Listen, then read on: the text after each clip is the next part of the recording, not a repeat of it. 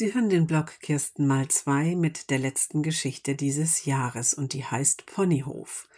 Die Eltern der jungen Frau sind gespannt. Ihre Tochter ist beim Workshop für Interessenten in der geplanten inklusiven Wohngemeinschaft eines großen Trägers der Behindertenhilfe.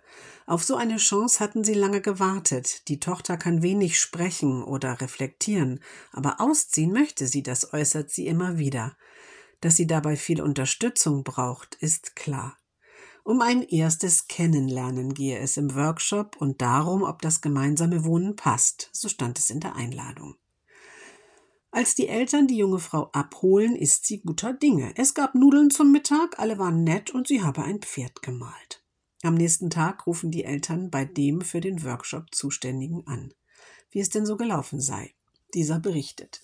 Wir haben viele Rollenspiele gemacht, wie die Gruppe ein Wochenende verbringen oder die Hausarbeit aufteilen will. Da hat sich ihre Tochter leider nicht konstruktiv beteiligt. Sie haben doch viel Erfahrung, oder? fragt die Mutter überrascht nach. Haben Sie nicht bemerkt, dass unsere Tochter so nicht planen und kommunizieren kann?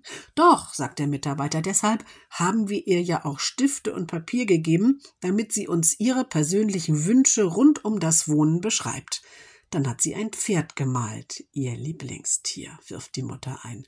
Und da haben wir gesehen, fährt der Mitarbeiter fort, dass es nicht passt. Und er lacht ein bisschen, als er sagt, wir planen ja hier keinen Ponyhof.